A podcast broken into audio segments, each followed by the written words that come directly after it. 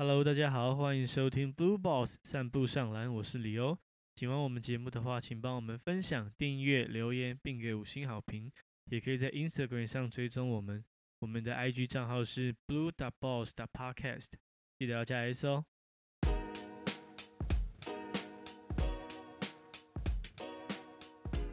Sup everyone，欢迎收听 Blue Boss，我是 Jim。今天除了我以外，反詹大将军李欧、Hello，大家好，我是李欧。安娜宝、陈静环、狗哥。Hey yo, this is MC Beyond Sausage. Welcome to join us. 密西根怒吼哥吉巴，大家好，我是吉巴，今仔日我嘛是怒吼哥吉巴，因为我生气的时阵会怒吼。Blue blue 奶哥李汉大，家好，我是 Blue Blue 奶哥李汉。自己讲自己是 Blue Blue 奶哥很好笑。blue blue 好来，我们来然后一一介绍一下这为什么最近大家称号改变。来，我们先从这个安娜堡、陈静环、狗哥跟这个密西根怒吼哥这部分开始哦。这个安娜堡、陈静环、狗哥，李欧，你要不要？不然给你讲好了。李欧，你要不要讲一下你当当天我们为什么当事人狗哥跟吉巴发生什么事情？哦，就我们礼拜天，礼拜天，我们礼拜天去打球啊。然后，因为我们很久没打球，因为就太冷，所以就我们最近开始趁天气好就会出去打球。那在那天就是，那因为大部分的时候都是这个狗哥手机吧，因为他们身高比较接近，然后他们之前就已经每次打球都有 beef，因为就是也没有每次，没有每哥次，哦没有每次。没事，因为狗哥打球的时候，他都很容易把对方弄受伤。哎、没哦错，但是他每次把对方弄受伤的时候，他自己都没事，哎、没错，然后都会把人家撞淤青啊，或者是会把人家弄到哪里啊，但他自己都会完全无感。然后大家每次骂他，他都会，他都会，他都会好像没发生什么事，下一拜还是一样。然后就礼拜天的时候不知道干嘛，我也不知道，反正就是就是一个抢一个抢篮板，还啊不是不是是一个切入吧，吉巴切入，这个切入，然后他就要盖他，然后还是怎样，然后他就突然大吼一声“哦”，这样很大一声，然后就躺在地上，然后一直捂着眼睛。没有没有，吉巴那天我重复重复他，吉巴那天是就叫了一声之后，他重复出现了五字真言，五字真言之后他就倒在地上了，对，五字真言他就倒他捂着眼在地上，然后捂着眼睛啊，捂着眼睛好像很痛一样，对然，后不知道发生什么事情。然后可是因为他周围就是只有狗哥而已，所以应该是只有狗哥会弄到他。对，狗哥就一脸说啊，发生什么事？发生什么事？怎么了？怎么了？干，然后我真不知道发生什么事啊！他说我又没弄到你，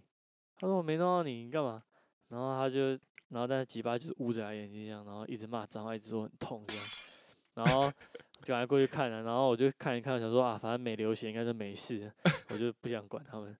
然后就他们就开始吵架，他们就说什么，你每次打球都要这个样子，谁说吉巴嘛？吉巴说的嘛，对不对？他每次打球都要把对方弄伤，然后所以跟你讲过很多次了，然后我想我想说他应该抱怨完就没事，然后就开始投球，结果不知道为什么狗哥又生气，他说好啊，那不要防守啊，以后都不要守你们啊，对，他说那我就都以后都不要防守啦，那就都不用防守啦，好吗？那我们就继续打，我都不要防守啦。都跟你自己打就好，然后就那个吉巴他就自己走到很远的地方，然后去消气。然后他们俩就一直隔空喊话，然后最后吉巴就很大声骂三字经，超大声，超好笑。没有没有，他不是骂三字经，他是说骂三字经，哦，他是说我忘记什么我讲什么？你我觉得当下我其实有一点想笑，因为如果他的三字 他是骂三字经，我觉得还 make sense。但是他是突然转过来说：“你被人家打到是不会叫哟，你被人家打到是不会叫哟。然后 我就觉得，哦我就想说，哦，对对，你好歹骂不能叫骂个三字经还比较帅。哎，我也蛮想笑的，但是我不敢笑，他说我是主事者，我不能笑。所以你真的觉得很好笑吗？我觉得蛮好笑的啊，不是就是但是我要有一种冲突感啦，就是觉得哎呀不妙不妙，好像他真的很生气，但他真的很生气，为什么他要这样子讲呢？我就觉得尴尬，你知道吗？然后后来就不知道不不知道怎么办，之后狗哥突然就是冲过去，但是我我以为狗哥冲过去，我还想说他是不是要跟他干起来，后来狗哥冲过去跟他一个男来一个男人的拥抱，我就傻眼，我就在旁边傻眼说抱三我就我跟你讲，我已经很熟悉他这样，所以我 所以我就是气一气，然后就没怎样。我那时候很期待，我跟在他旁，期我想说他应该是要走过去，应该是要走过去和好，但是我又怕他走过去打你，那我就在旁边跟着，然后我就很期待到底会发生什么事。靠，干，我们我没有，我跟你讲，人已经人已经不够了。如果他又不打的话，我们就真的就收一收回家了。可是你们还要同一台车哎、对啊，所以我想说，那快点把他叫回来打好了，反正就就打。因为你还是要搭车这样，对啊，我还是要搭车啊，不然回家路这么远。看没有，然后我结果他们吵完之后，吵完之后就想说，我们六个人嘛，我们就继对还是只能继续打，没有吵完之后，下一场被我吃了五球，不是这不是重点，这不是重点。那一期那那那一场很屌的，我一个哎、人等一下，吃他五球你为什么。要为什么要念出我的真名呢？什么意思？没有，重点不是下一场，就是我一直想要去帮他们单挡换一个，因为我不想要他们两个碰在一起。但是他单挡他就不会换，他就不 switch，他就会绕过我，或是怎么样的，反正他就是没有要换的意思。你知道没有换之后，就一直听到他们对他们越打越硬，然后就是在进听到禁区一直啪啪啪，你懂吗？在啪啪啪之后进了一个被吃的，另外就说哦好球好球，来再来，然后另外一个进了之后好球好球再来，我就想说哪招啊，到底是怎样？哦，好吧，不过只是良性就是好不好？竞球场上事情双解决，就后来好像打完打完一两场好像就没事了，对不对？下一场我就连吃你五球啊。哦，是，这不是重点，这不是重重点，好吗？OK，好了，这就是为什么有 安娜堡、陈静环跟这个密西根怒吼哥的这个。那为什么是？陈静环呢 陈静环，狗哥你自己解释陈静环，那、这是他自己封哦他自己的称号，不是我讲的。？OK，陈静环就是一个老将嘛，那他通常都会被派去守，他都会被派去守那个对方最难守那个，然后他就球技不如人，所以他就会他就会 哎、球球技不如呢，是你讲的哦。啊没有啊，他守林志杰一定是不如林志杰啊，他守田磊也一定守不住啊，所以他 OK，可是我不是说他不啊，强，跟 Tier One 比是不如人啊。对啊，他嗯就是 D two 最强去守 D one，所以就变成他会很卖命，想要把每球守下来，所以常常会惹怒对手。但我相信他不是故意的，这样对吧？所以你手击八是 Tier Two 对 Tier One 吗？一定是啊，他校队的啊，我去守他一定是一定是要用全力啊。哦，一定要让他受伤，对不对？那你有对又不能那你觉得你觉得你有有效的限制住他吗？没有啊，就是没有啊。还不错，没有没有，那你不把眼睛就戳瞎就好了，直接完全限制。没有，但是我真的觉得狗哥是一种人间凶器。就是你看他瘦瘦的，没有什么肌肉，你错了。他每一个地方都是那种尖角，就是你 碰到它，它每个地方就是尖尖的，碰到就哇好痛哦，就你就觉得为什么会被它弄到，但是他自己都没有感觉，因为它是尖的，它去戳人家那个肉，你懂吗？然后就是啊，好了，以后有有跟啊有机会跟粉丝打球，我们就来让狗哥处理一下粉丝，靠，跟大家好吗？感受一下。那这个，然后这一趴就结束。那 blue blue 奶哥这个，大家有如果有听上一集就知道为什么叫 blue blue 奶哥，这边我就不多 做解释了。好，那我们聊一下，一样是一样的节奏，我们聊一下台湾篮球，聊一下 Plus League。那 Plus League 聊完之后，我们带一下美国篮球这边，就是包含了呃这个 NBA 跟前一阵子这个 March Madness 刚结束的 NCAA，我们这边也再讨论一下。呃，我们先从 Plus League 开始。呃，上礼拜其实是这个清明连假嘛，那就是这个假期呢结束之后，基本上就是 Plus League 这边排名就是底定了。那诶，因为我记得是领航员赢了梦想家吧，对不对？赢领航员赢了梦想家之后，就确定说，呃，sorry，对，领航员赢了梦想家之后，就确定这个排名了。那工程师就没有机会晋级这个最后的季后挑战赛。所以接下来下一部分的赛程就是等到季后挑战赛开始的这个赛程。那我们今天特别来讨论一下，既然就是工程师这个在 P Plus League 的的这个第一季已经结束了，我们就来回顾一下这个工程师在第一年在 Plus League 的表现。那我想请问一下大家，就是说，哎，虽然第一季这个 Plus League 呃工程师没有晋级最后的季后赛，那你们觉得工程师在这第一季里面，他们有你们有什么心得，跟有没有什么建议？其实我觉得他他他们后来打的还不错啊，他们就只是一开始一开始真的好像有点太烂了一点，就还才刚成立嘛，所以就有点太烂了一点。然后后来把那个 JoJo 换掉，换 Dawson 之后，然后后来塔壁也各种就是海星塔壁铜墙铁壁啊，然后哇塞，这一季想不是、多久啊、这？个是干，你根本没在看比赛，双压，双压他，们在比赛的时候一直在讲啊。其实我觉得可以从看从上礼拜比赛就可以看出来，他整个就是他整个主宰进去到就是对方那个什么，我记得李德威跟王柏志两个人都六番毕业，对不对？我还记得是这样，就是两他把两个人弄到六番毕业，而且这种他还得了三十六分，还三十七分。其实我觉得他们到他们以现在这个磨合程度，到下一季感觉应该会打的蛮好的吧，就是不会像这这季真正就只是一开始那个那个垫底，一开始把把那个程赛程把把那个什么战绩谈的就是输的太夸张了，不然明年应该我觉得会还不错吧，感觉。就是我觉得，如果以整个大环境来看的话，我是比较希望可以呼吁，就是球迷可以跟这个联盟都可以有点耐心去看比赛，或者是看这个联盟，因为毕竟是第一年成立嘛，所以一定不会完美。那大家可能就会责骂或批评，但是如果你在稍微回想一下，其实他们很专业。就以工程师来讲好了，我们那时候看到 JoJo 被炒掉，不是一堆网友在下面骂说：“哦，JoJo 这么全能，这么厉害，为什么为什么要把他炒掉什么的？”但是换一个 Brandon Dawson，一定有他的原因嘛？他们，你相信他们那个，你要相信他们经营一个职业球队，他们看的东西一定会比你专业。我们只是球迷，我们看到的只是片段，或者是只是一个新闻的标题，或者是一个球员的一个 highlight，我们就去下定论。但是球团他们看的是很专业，他们绝对不会比我们的眼光还要差。所以我们要，如果你是真的是某一个某一队的球迷的话，你就你就你就支持他们的每一个决定，还有他们的每个专业判断就好了，就就加油就好了，就是不要去去抨击或者是在网络上骂一骂，因为我觉得这个可能会有负面效果。对啊，你看、换 Brandon Dawson，就像李翰讲了，就是球队整个进攻是有带起来的，所以其他三队也是啊，不是只有针对工程师。我觉得像领航员还有那个 Dreamers。富邦就比较强，可能就比较没有什么好挑剔。但你你看，其他两队都也都有自己的问题要解决。那我们可能就是站在尊重专业的角度去看比赛跟联盟。我觉得这个明年一定会更好。那个谁，郝小肯尼他有录一个影片在讲为什么他要把那个他要把九九换成那个大圣，他就各种分析，嗯分析很很明很很清楚。大家如果没错，对啊，就是我觉得他分析完就哦，还蛮猛的，就是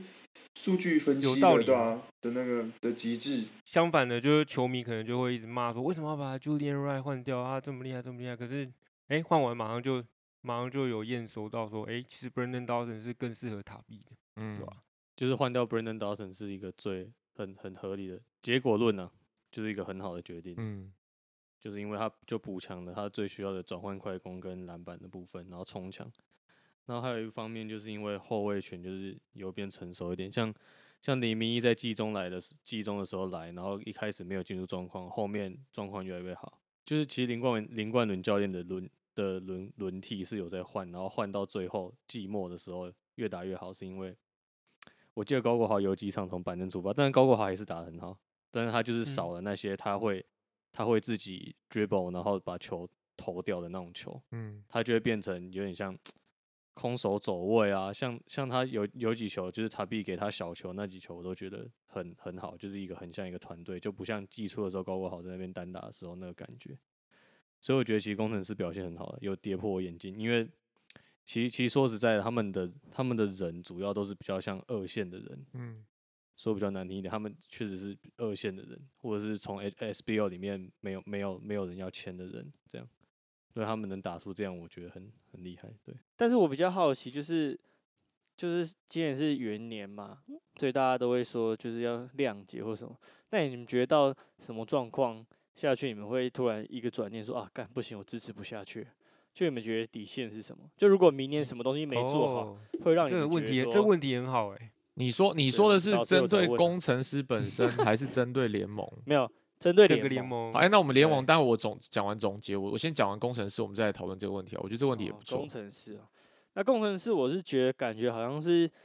就是对啊，感因为就像吉巴讲的，感觉球员都比较年轻一点，然后都比较没经验，所以可能下一季是不是有有没有人可以跳出来当一个本土的箭头？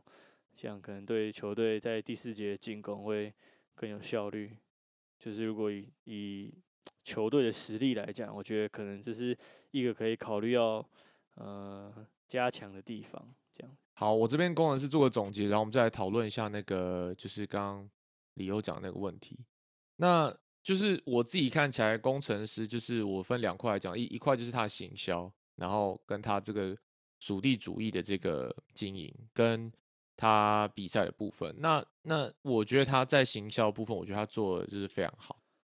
原因是因为我觉得他该该顾的都顾。他第一个就是他在就是针对当地的一些学校的经营啊，跟是一些在地的这个文化上的连接，我觉得当当地的人真的就会就是让我感受到，就他就觉得工程师就是他们的球队。那也就是你们看他其实呃，我们有一些工程师就是清楚的粉丝也有跟我们就是呃讨论，在就私讯我们说。如果我们有机会真的去现场的话，你就会发现他们。他说他们每一个礼拜，至少这几个粉丝跟我讲，他每一个礼拜去现场，每一个礼拜都有不同的商品可以买，然后不同的花招，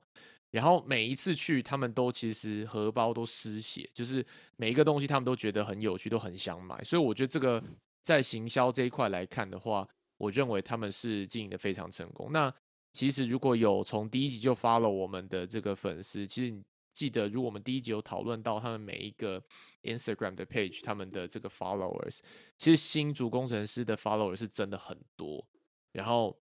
呃，不是说想要做什么太大比较，但是我觉得一个对照组就是好。呃，你如果拿桃园领航员来看好了，他们是有进季后赛，他们球队，我觉得球队球员的强度并不会有太大的落差。但是在主场经营这一部分，我就觉得这个新竹工程师如果没有第一名，但我觉得他们说他们第二名也没有人敢说第一。我觉得他们这一季第一季元年的这个行销，我觉得做的很成功。那行销要做成功，其实基本上，呃，如果你球员的实力没有办法匹配到这个东西的话，就会变成很大的反差，然后很有可能就是会，就是会变成你的 show stopper。但是一开始确实有看到这样的状况，就是说，呃，球员轮轮替名单并没有确定，然后表现的也不如预期。那你也感感受得到林冠伦一直在换他的那个轮替名单，然后找不到一个很好的使用说明书，然后包含这个情况一直延续到林明一进来，然后林明打的好像也没有特别就是进入状况，在季中的时候，然后再把 Brandon Dawson 找进来，跟 Juju 的那一波这个这些这些风波这样子，那后来确实在最后面这几个礼拜在。在要冲季后赛的这个几这几个礼拜，其实你有看看得出来。那那个李汉刚刚讲的，就是可尼他其实在他的自己的节目上也有讲，就是说，嗯，本来这些球员。吉巴刚刚也有讲到，就他就是本来就是其他的球队不需不想要用的球员，他们捡回来用。那用用了之后，就会发现他总是有一个磨合期嘛。但是现在慢慢慢时间长了，到季末之后，你就发现他们的默契出来了，然后他们的固定轮值名单出来了，然后再加上他把 Brandon Dawson 拉进来，然后再加上 t b 从季初一开始找不到使用说明书，到现在几乎我觉得他每一场他的主攻跟他的这个篮板可能主攻没有到十啦，双位数，但是我觉得也都已经接近了。就他就是 t a b 他的影响力也出来。那像 Tucker 他那一集上我们节目，然后我们访问他，他有讲到，他觉得这是 t a b 真的太高了，他进去真的就是会造成大家威胁的感觉。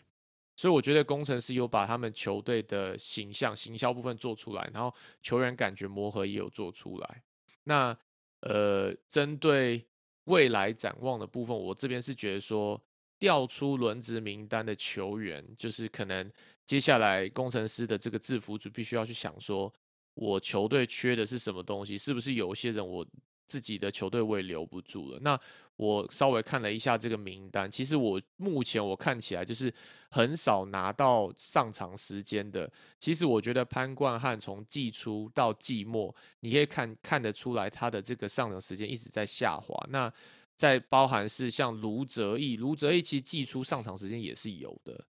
可是后来就是已经消失了。那田浩也稍微有一点危险，那包含李佳瑞啊等等这些这些人都已经稍微有点消失了。田浩有点回归，田浩后来也回归一点。对，那我是要要要讲，就是说，刚刚我提到的这几个人，好比说田浩，好比说李佳瑞，那甚至是我刚刚没讲没讲到的林立人之类的，呃，这些人他，我觉得他还有本钱留在，呃，我我我是在想象说，假假设我是制服组的话，因为这些人他还算年轻，然后他有没有潜力不知道，但是至少第一个我我看啦，我看我就觉得他便宜，然后他有体力，然后他占一点时间，我觉得 OK 的。所以这些人说不定我留得下来，但是那些真的就是已经到呃三十三十后的这个年纪的这些人，然后他如果也打不出个什么东西，就算他便宜，但是我可能也留不下来了。呃，我这个是我自己的意见啦，我自己像像我就觉得，好像政委或是像潘冠汉、肖顺义，我就觉得可以考虑了。但是像政委、潘冠汉，甚至像卢泽义这一票人，我就觉得是不是真的留不下来？但是留不下来之后，那我觉得制服组要讨论说，那现在在市场上有哪一些人是差不多这个等级，或者说我可能多一点点钱我可以接受，但是我可以把它拉出来，它变集战力。我觉得这是制服组在休赛季，就是第二季开始之前，他需要做到的工作。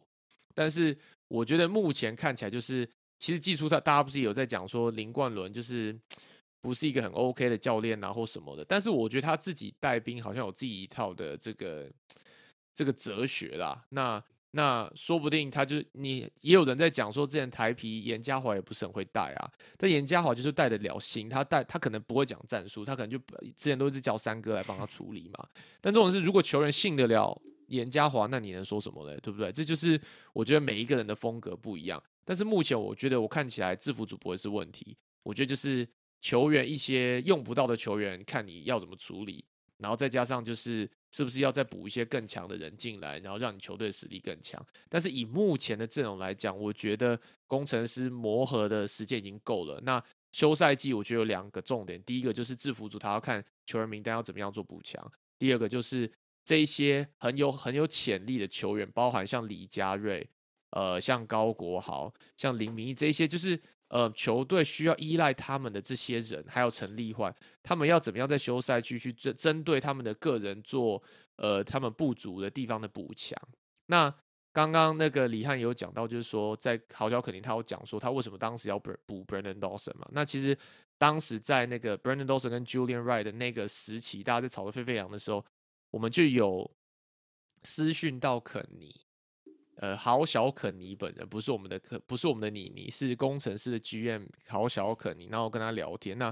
就是他也有打电话给我们，然后他很热心，因为他很想再跟大家解释说为什么他们决定要签 Brandon Dawson，然后让 Julian Right 走。那就后来就跟大家看到在 Podcast 上面讲，他在 Podcast 场上面讲的一样，就是说针对数据上来说，Brandon Dawson 或许更适合他们。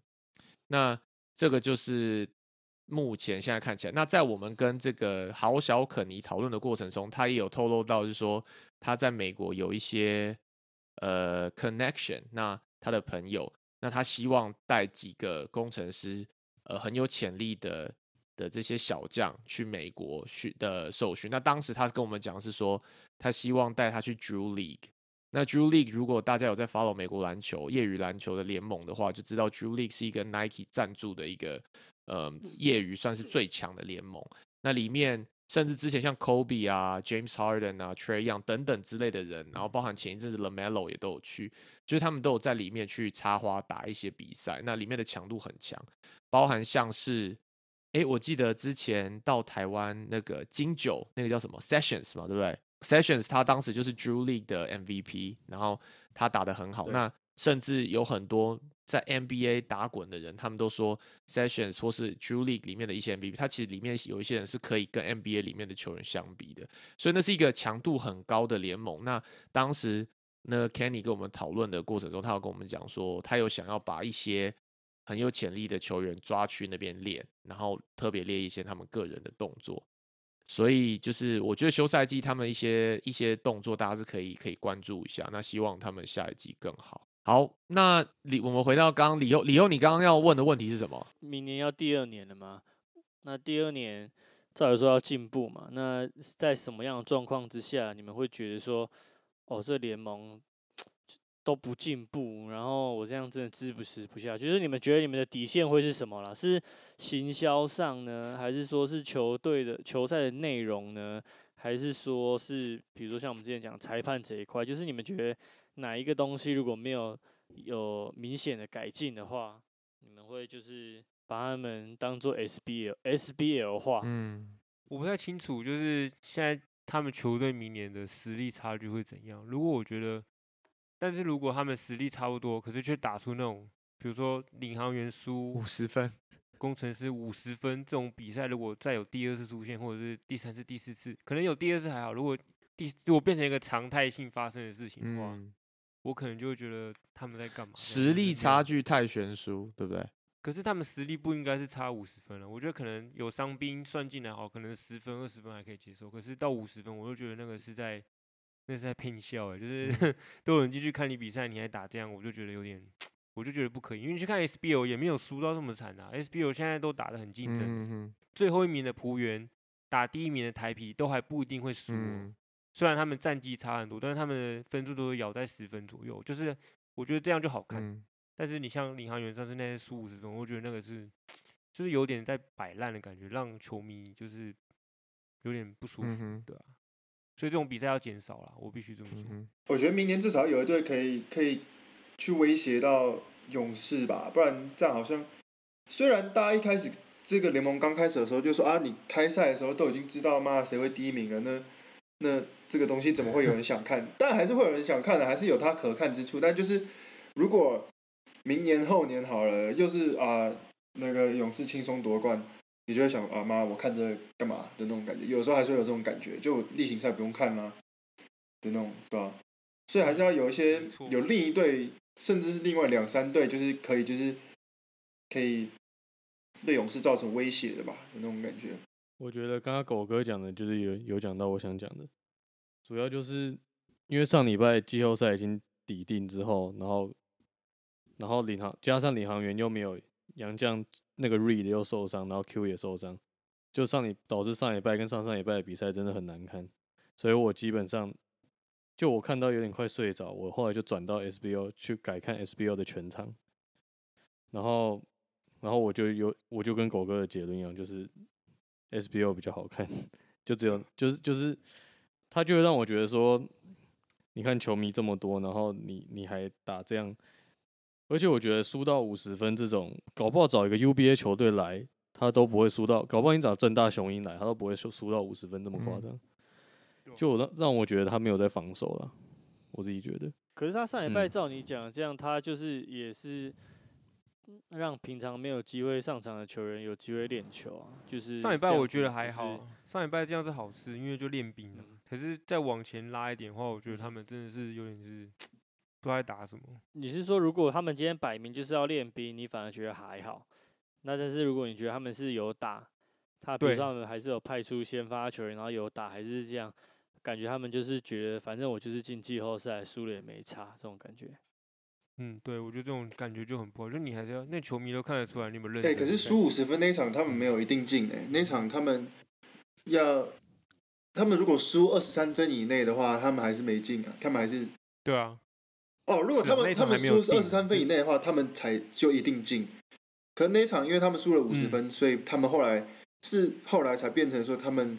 上礼拜输所以他们下场要赢，没有，他们对对对，他们赢梦想家，所以才确定才那个。如果他们又输梦想家的话，其实就还不一定，所以他们还是有压力的吧？我觉得那一场应该是是是想摆烂吗？他们还是还是他们觉得啊妈不可能这么多场不可能，妈的连一场都赢不了这样子。总之就是你们觉得球赛的内容啦，球赛内容要可以要好看，对不嗯对？我觉得还有一个就是比赛节奏不知道为什么好慢哦。然后我有时候看到第三节，我就会想说，就是有一点有点慢到有一点我在想像在看 NBA 一样。然后因为 NBA 技巧又比较好，所以我还不如去看 NBA 这样。嗯，我自己会这样想的。就是他那个十二分钟，他一节十二分钟是有点效仿 NBA 嘛。嗯，然后他又我觉得教教练的战术又有点提倡球员单打，我不知道为什么，不知道为什么都没什么战术，就让我觉得看的有点无聊。因为台湾的人，台湾人的个人动作没有 NBA 好，然后他又拖成这样，就变成看看是在看杨绛单打。那杨绛单打我也看够了，我去看 NBA 就嗯好了。所以就变得有点不是我想看的这样。感觉要多那打一点还不如去看战术 SBL 啊。对吧、那战术都没什么，但是也不干联盟的事啊。我只是觉得第一这一季看完的总嗯结这样，而且我记我每一场比赛都有看，所以我觉得我够资格讲这话。我真的是每一场的 full game 我嗯都有看，这样。嗯，就是大家刚刚总总结，大家讲就是说球赛内容如果没有那种竞争性，然后实力落差很大、很悬殊，然后或是说内容真的是很无聊，大家真的是看不下去。或许就是一开始大家会有这种心意，就讲说，哎、行销做的很棒啊，然后很多人一起去看啊，我们就来蹭这个热度。但是这种东西哈，撑不了几季，真的我觉得就就就做不下去了。所以那针对这部分，其实我觉得联盟他们也是有发现。你如果看黑人，他前一阵子有个新闻嘛，就是说其实新北市也有打算要出一队，然后高雄也要出一队。那那个 Plus League 它的这个这个新闻上面消息就说，目前还是以南部为优先。那当时他们的理由讲得出来是说，就是说哦，我们要维持这个联盟实力上的这个平衡等等之类的。那我觉得这是有理的啦。也就是说，如果在还不知道他们跟 SBO 要怎么样去分配这个固定的资源的状况下，如果你一下子多了两队，讲难听一点，你没有办法维持这个球队实力上的品质，所以你就会看到可能有几队就是那种，就是讲难听一点，就是呃没有到那个水准的人，他也可以进来打职业。所以，所以虽然我我觉得多队是一个很重要，就是多一点球队是一个很重要的呃因素，但是如果因为为了要要求多一点球队，结果你的这个素质上参差不齐，那球赛内容一定也会很难看。所以，如果以这个角度来看的话，好像确定就是每年多一队这样子，他们的这个策略感觉是比较保守，但是是比较安全的。那这是球赛内容部分，但是本针对就是就是刚刚李欧那个问题嘛，就怎样你会看不下去？我就是回到我上一集讲，就是如果每一就是接下来还是一样，譬如说裁判啊、规章啊、制度啊，每一次都是哦发生事情了，大家才讲说哦，因为是这个我们依照 A、B、and C，然后我们当时这样子讨论，所以我们是这样讲。但这些东西事先呃都没有透明化的话，我会觉得这个真的是诶。让我觉得我很没有办法接受，就每一次都在事后诸葛，然后所以我觉得，呃，以一个比较这个 high level 来讲的话，就是说，我觉得透明化这件事情很重要。那透明化包含了制度规章化的透明化，跟好比说我们刚刚讲到实力的平均嘛，所以薪资的透明化，我也觉得就是也很重要。如果你每一次都是让富邦一队这样子玩，然后你没有一个薪资上下限的话，那基本上。就是这就没什么好玩的、啊，大家就是就是这这样子也会相对变成是说，那好，我请不到，因为本土球员队被某队吸走了，那来嘛，那我就用一堆杂鱼配一个超强的洋将，那我们来洋将打洋将看看，这样我也觉得没没不好看的，你懂吗？就是我会觉得这些这个都是连带，就是会有连锁反应的啊。所以以我来说，我会觉得第一个就是球赛内容跟刚刚大家讲一样，第第二个就是。这个透明化，这个我觉得需要在第二季甚至第三季，就是开始慢慢慢在这这方面要有一个比较显著的进步了。我觉得这是我的想法。收到，帮你们转告联盟。那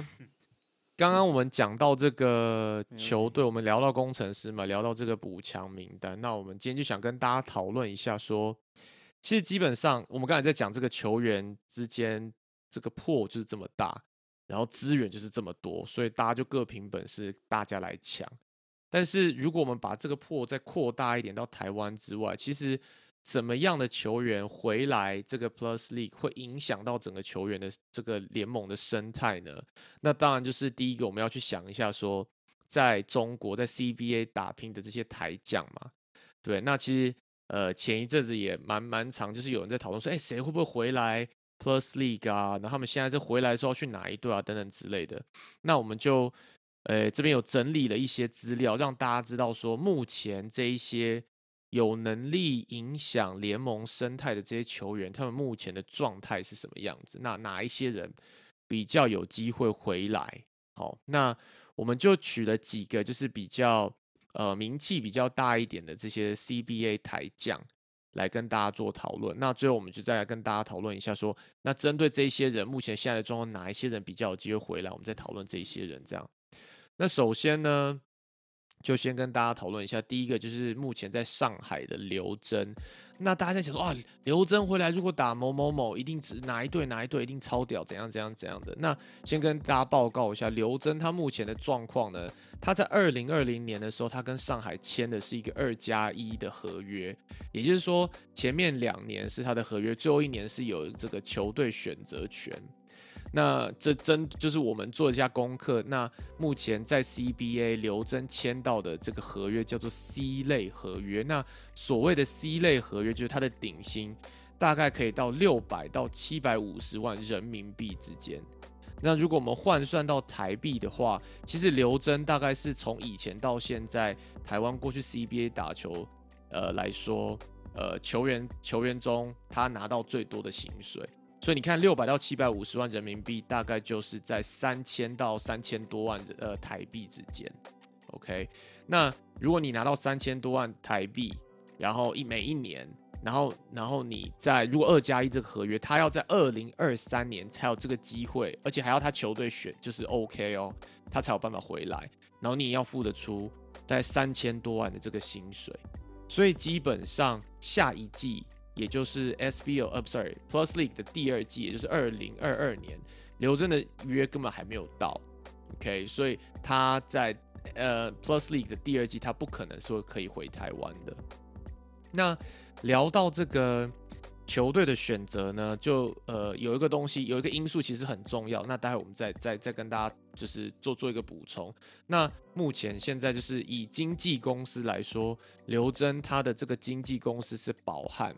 那宝汉呢？这个东西就是工程，就是就是汉创体系的。汉创体系就是工程师背后的大股东。那工程师就是汉创体系出来的。OK，那这个大家就是先先听一下。那到最后我们会再跟大家讨论说，诶，到底经纪公司跟跟回来台湾这有什么什么样的这个这个影响？那这是刘真的部分，接下来要讲的就是陈英俊。陈英俊在广州嘛，那陈英俊他的新人年是二零一七年。那二零一七年的时候，他其实签了一个四加二，就是六年的合约。那六年的合约，他的合约要一直到到二零二三年才走得完。也就是说，在下一季，也就是二零二二年这个 Plus League 的这个第二季，陈奕俊也不可能回来。那更何况就是说，陈奕俊他现在这么年轻，然后他在 CBA 也是呃表现的很好。那他现在签的合约是他新人年他要保障四百五十万的台币。那他整个四加二的合约下来，他的平均大概是七百万的台币。也就是说。这么年，这我这在我的我的想法啦，这么年轻，表现的这么好，我四加二合约完之后，我也有可能在在在 CBA 再签到一个更大的约，说不定可以比刘正的约更大。那当当当时候的状况，我会想要留在 CBA 吗？还是我想要回来？所以我觉得这些都是一个未知数。但不过确定的就是说，他的合约要在二零二三年才走得完，所以他在下一季也不可能回到 Plus League，所以这个我们也就不讨论。那陈英俊的这个。经纪公司呢，它是两间在处理，两间经台湾的经纪公司在处理它的这些呃经纪约，一个就是 Empower 那个引爆运动训练，我应该应该应该有听过，跟海硕整合行销。那如果你们听海硕的话，你就知道海硕就是梦想家体系，海硕就是梦想家集团的这个这个公司。OK，那再来接下来这几个，就再再就讨论到周怡翔，周怡翔就是。前一阵子吵得比较沸沸扬扬，就球员呃，就是就大家讲说啊，他都没有球打啦，然后他要回台湾等等之类的。那目前周瑜翔他跟北京的这边的合约他剩两年。那目前查到资料，因为这都不是很确定，我们查到资料大概就是他大概目前我们估计他大概一年会有五到六百万的台币的薪水，六五到六百万。OK，那现在他的合约就是说，除非北京他的球队。呃，买断他的合约，不然他不能成为自由球员。那呃，这个圆球城市的这个资深记者这个艾迪，他就讲说，目前真就是根据他的消息，就是说北京好像没有这个意思要买断周怡翔的合约。那呃，我有看了一些文章，包含像这个球爷，球爷他就说，他目前是听说有两支 Plus League 的直男的球队有跟周一翔的经纪团队去报价，就希望周一翔可以回来。那目前其实我觉得讲讲讲，这说穿了就是说，诶，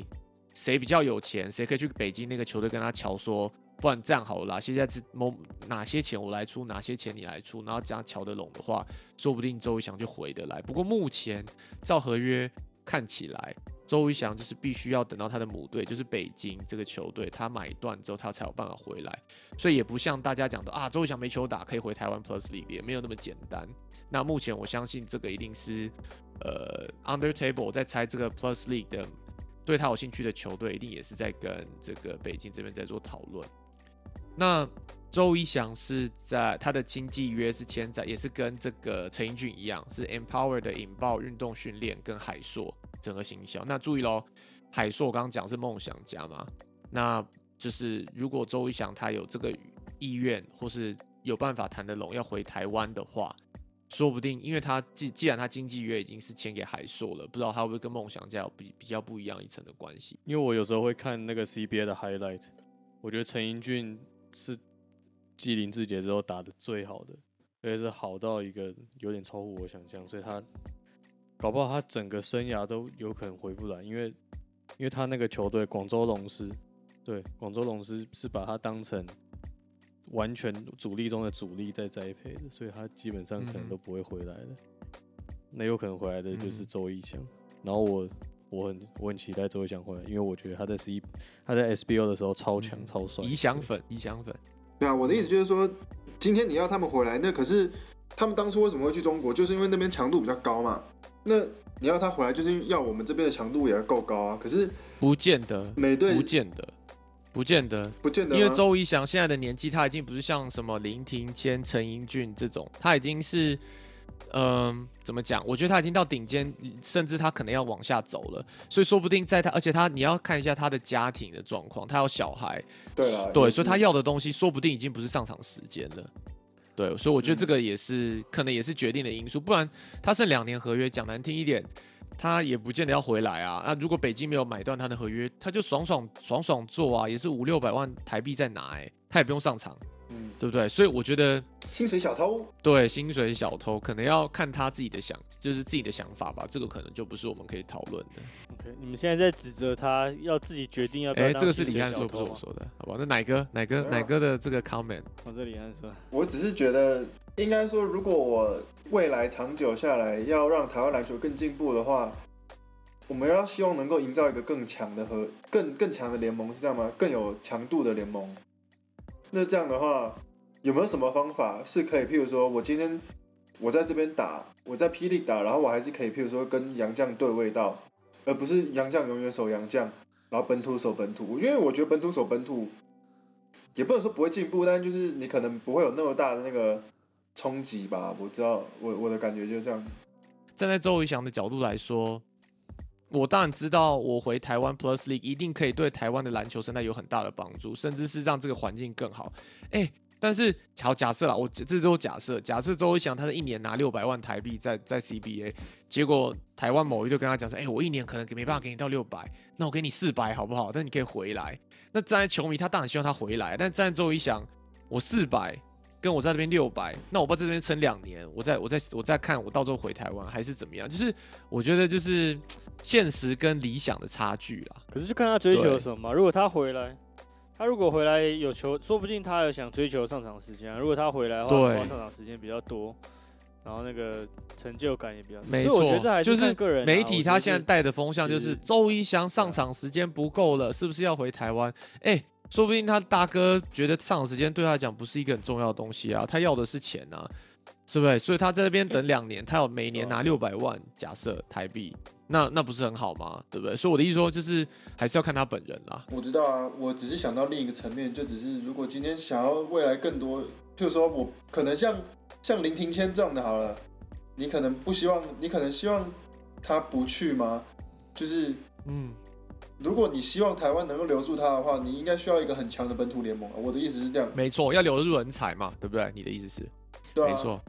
所以有没有什么方法？我目前没想到。但有没有什么方法是，譬如说他今天不去中国，他在台湾还是一样能够，譬如说有一样的强度，或者是差不类接近的强度的那种感觉。可是我目前看到的就是说，啊，你在这边就是杨将手杨将啊，所以你能有什么？哦，也不一定，不过也不一定，像李德威就会去扛杨将哦。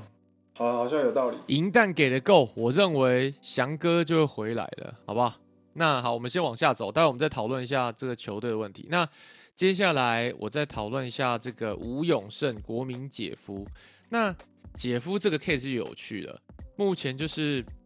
他跟新疆签约嘛，那他目前是签一年的合约，从二零二零年开始是签一年，也就是说，以合约的状况来说，他在二零二一年，也就是今年。理论上合约就到期，也就是说 CBA 这一季结束之后，他合约就到期了。那目前我在网络上很难找到他的这个薪资的这些估计，但目前看起来就是大概是在一百五到两百万台币之间这样子。呃，可能有错误，这是我们自己找的找找到的这个资料了。那好，我们就假设是一百五到两百万台币这样好了。那以合约状况来讲，他有可能会回来。那也大家也都知道，他在 CBA 其实他的这个新闻、他的曝光度，跟他除了他前一阵子在那个 CBA 的全明星赛的那个技术挑战赛好像拿到冠军之外，其实我很少有看到吴永胜的新闻。包括他以前在上海，跟他现在在新疆，他其实呃表现的机会并不是这么的多。那我觉得这个就有机会，就是说他看他会不会回来。但是又另外一一个层面来看，其实吴永胜他还很年轻嘛，那。年轻的通常都会签一年一年约，也就是说，他希望我在今年有一个，你知道怎么说，有一个呃打的不错的年，那说不定我下一年我就可以你给我写一个比较不错的合约。所以这个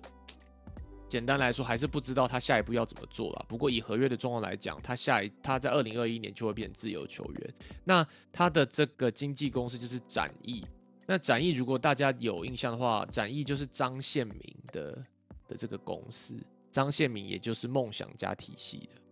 这也就是为什么当时吴永胜不是有在梦想家过水一阵子吗？我在我相信也是因为他的这个，这我自己的意见了哈，我也相信也是因为他的这个经纪约跟梦想家体系是一样的，OK。那这是吴永胜的部分，接下来就聊到刚刚就是李汉有提到的这个林庭谦。林庭谦目前是在天津，那他也是签一年合约，跟吴永胜同一年，是从二零二零年开始，所以他今年的合约就到期了。那他在菜鸟年的那一年，就是二零二零年的时候，他最低的保障最低哦，是有一百四十万的台币。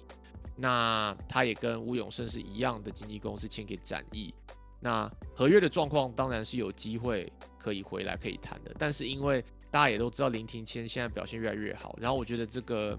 中国的媒体、台湾的媒媒体也都有在报嘛，就是他其实，呃，我认为他的曝光度很高，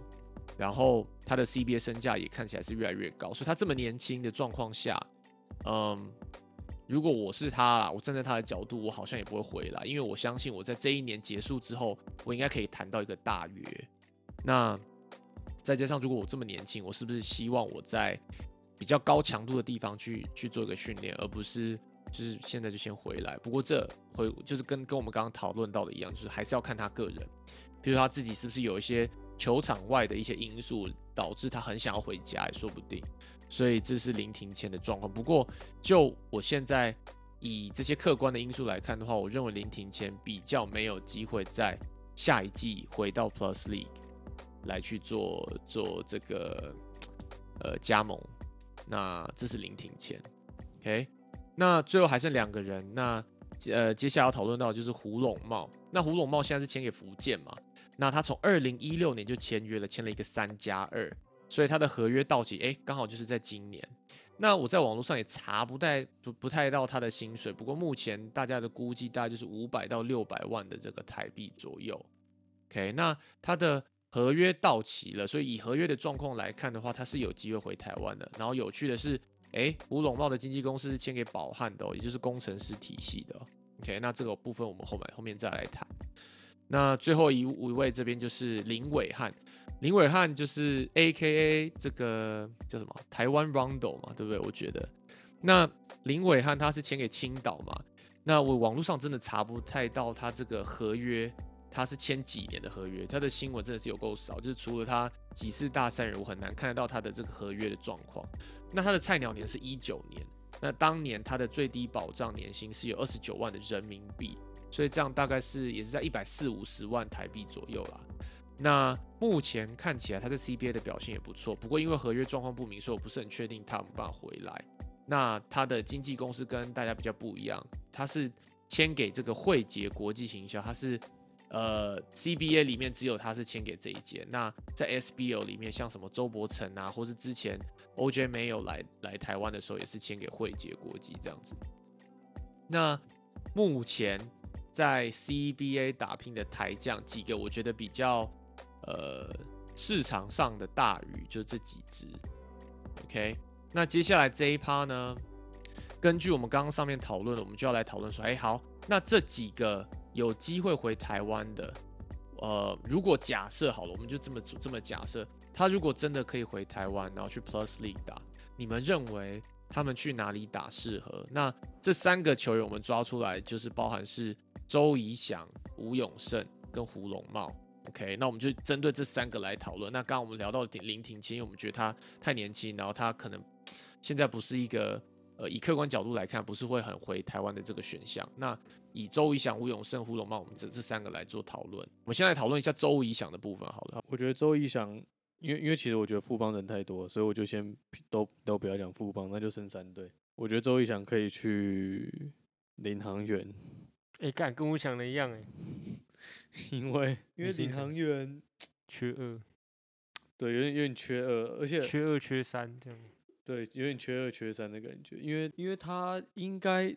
就是可能需要给他一阵子，让他熟悉那个他当主力的那个感觉。但是你们要想，这个周怡翔呢，他的经纪公司是签给海硕，海硕背后就是梦想家。也就是说，那如果周一翔去梦想家的话，会长什么样子呢？虽然我觉得以体系来看，周一翔好像不是这么的像，因为他不是三分球，他我觉得他还是切分嘛，对不对？以切分来说，但是如果周一翔去的话，假好假设我们去他去梦想家的话，你觉得，嗯，他跟 Tucker 的球权要怎么分配呢？周一翔直接变定点射手。就像他在 CBA 的时候对啊，我觉得周一翔不是不是定点射手，因为因为周一翔在 CBA 就是当他他当定点射手，然后他就是就又有点像走回头路的感觉，所以我就觉得他不会去梦，他不应该，他不会去，也不应该去梦想家，他要去一个有球权的地方。对，哎，等下领航员的领航员的话，他去打的话会有球权哦，至少在第四节，你看像第四节。第四节施晋瑶都会跳出来嘛？那可能以后就变第四节是周逸翔跳出来这样。对，我是看那个周逸翔他在 SBL 的，他是打打新虎队嘛。那他们在第十四季的时候，周逸翔拿到 MVP，然后同时打新也拿到总冠军。那那一年因为周逸翔会就是整个大解放，我觉得除了布拉坐镇禁区外，我觉得苏奕杰跟他搭后场很强。那你你现在看苏一杰就不是一个很爱进攻的球员，当然他进攻能力很好，他低位什么都是可以吃对手，但是他比较不是属于喜欢用进攻去凸显自己价值的球员，他比较像是组织传导跟呃就是球场上的大脑球大脑型球员。那我看这四队现在看下来，可能可以跟他配的就是彭俊彦，因为彭俊也是属于那种嗯，就是他是现在联盟助攻王嘛，霹雳助攻王。他也不是很爱进攻，但是他身高够，但他也不是说很爱进攻。那我觉得可能他跟周伟翔在同一队的话，可以可以让周伟翔多多进攻的话，那他就会打回他原本在打新那种拉布朗台湾拉布朗的球风是最有机会。那他可能在其他三队就会比较受。我跟你刚刚讲到一个重点，对吧？根据可靠消息指出，周伟翔就是通常这种。比较大的球员啊，他们回来通常都有一些条件嘛，并不是说我薪水怎样或者我要签几年，他们有一些条件就是说我要搭配谁，我希望球队搭配谁。你刚刚讲到一个很重要的名字，嗯，周一翔，可靠消息指出，周一翔要求要跟布拉做搭配，所以布拉目前现在是没有在打球的状态，所以布拉也可以是被签回来的一个选项，也就是说。假设周一翔说：“哎，我就是要跟布拉打，我的其中一个条件就是要跟布拉打。那你进来的就是周一翔加布拉，OK？所以球队就要清出一个空间，说，哎，我除了要周瑜翔进进来之外，还有布拉一直进来。干不好吧，布拉。但他真的是不枉费他 LBJ 的称号哎。哎，这种 这种层级的，应该他可以有一些条件吧？这是好不好？这这只是对好不好？这是可靠消息，不见得是真的。不过我们到时候就跟着看。但是，OK，嗯，学都学坏了，真的是这些球员。不是啊，那那他去工程师就好了。查必比布拉强哎，强多了，强太多了。但是可能就是因为他，说不定他是因为像那个狗哥讲的，他第十世纪在打新打的时候，他跟布拉打的很有心，他不需要磨合。所以说不定他已经跟他有某种程度上的默契了，对不对？说不定啊，很难说了。没有啊，他想要照顾他的 brother 啊，Yes sir，对不对？所以 brother basketball 啊，兄弟，有这么好吗？套餐 买一送一啊。OK，所以到时候布拉就说那个什么，影响我老板。所以你们都觉得周怡翔，周怡翔适合去领航员，但是你们不要忘记，高雄也有一支球队啊。那支球队基本上，对啊，那支是新球队啊，那说不定那个新球队想说，那我就是好啊，反正我没有阵容，那我就周怡翔加布拉当核心来来处理，对不对？新布拉，嗯嗯，可以啊，感觉打不赢工程师，对，打不赢塔比比塔比可以 电爆布拉，布拉我觉得塔比吃爆布拉，哎，布拉对啊，那是因为他真的很高了，但是现在所以你们觉得周怡翔回来的唯一解是去领航员是吗？没错，如果没有新一队就是那如果富邦直接砸银弹说，快管你要多少钱，我就付付给北京啦，你就来吧。这样嘞，那就只能这样，不然嘞，我去看。你都把你都把假设讲这么死啊？没有，我我觉得周一翔需要一个助攻王啦，他就是我觉得他就这么简单，就是需要跟一个助攻王配。嗯，他没办法靠自己啊，他要人家助攻给他，意思是这样。这样怎么叫 LeBron 呢？LeBron 是助攻给别人的。OK OK OK，对，LeBron 是关键时候助攻。好吧，那周翔，周翔就到这边。如果到时候去领航员呢，好不好？吉巴跟 狗哥就大功一件，好不好？预言成功。那如果出现布拉了，那就是好吧，算我赢。那好，周一翔部分先这样子，反正我们这是隔空 乱猜。那接下来我们来讨论一下吴永胜，国民姐夫。我觉得吴永胜这个。梦想家，对，他是梦想家体系的的，他经纪公司是梦想家的嘛，然后他之前打过梦想家一点点时间，但是好，我们先讨论一下好了，我先问你们，你们觉得吴永胜目前在 CBA 有搞头吗？其实我觉得还是有，为什么？因为因为我还我我偶尔碰巧会，他会跳出在我的 YouTube 上面会有一会有 U CBA 的直播，然后我点进去看一下，然后我就刚好那一天就我看到吴永胜，我就觉得。就虽然他在他在我看起来他的那就是他的动作好像跟前一两年好像没什么变化，但但我觉得还还算年轻啊。他他跟我同一届的，就是正正值年轻转巅峰的那个。怎么？你要你现在是要年轻？所以我觉得你要下滑了嘞，你是转巅峰可你已经下滑嘞。我说我说我说以运动员来讲，哦，是是是是。哎，你看 你跟我听到的重点一样哎，不错不错。我觉得吴永胜。他比那个林庭谦强多了啊？What？啊啊？不知道，我觉得啦，因为就是林庭谦是因为在比较烂的队啊，所以他就可以一直打一直打。反正林庭谦第一年呢？对啦，林庭谦第一年，但是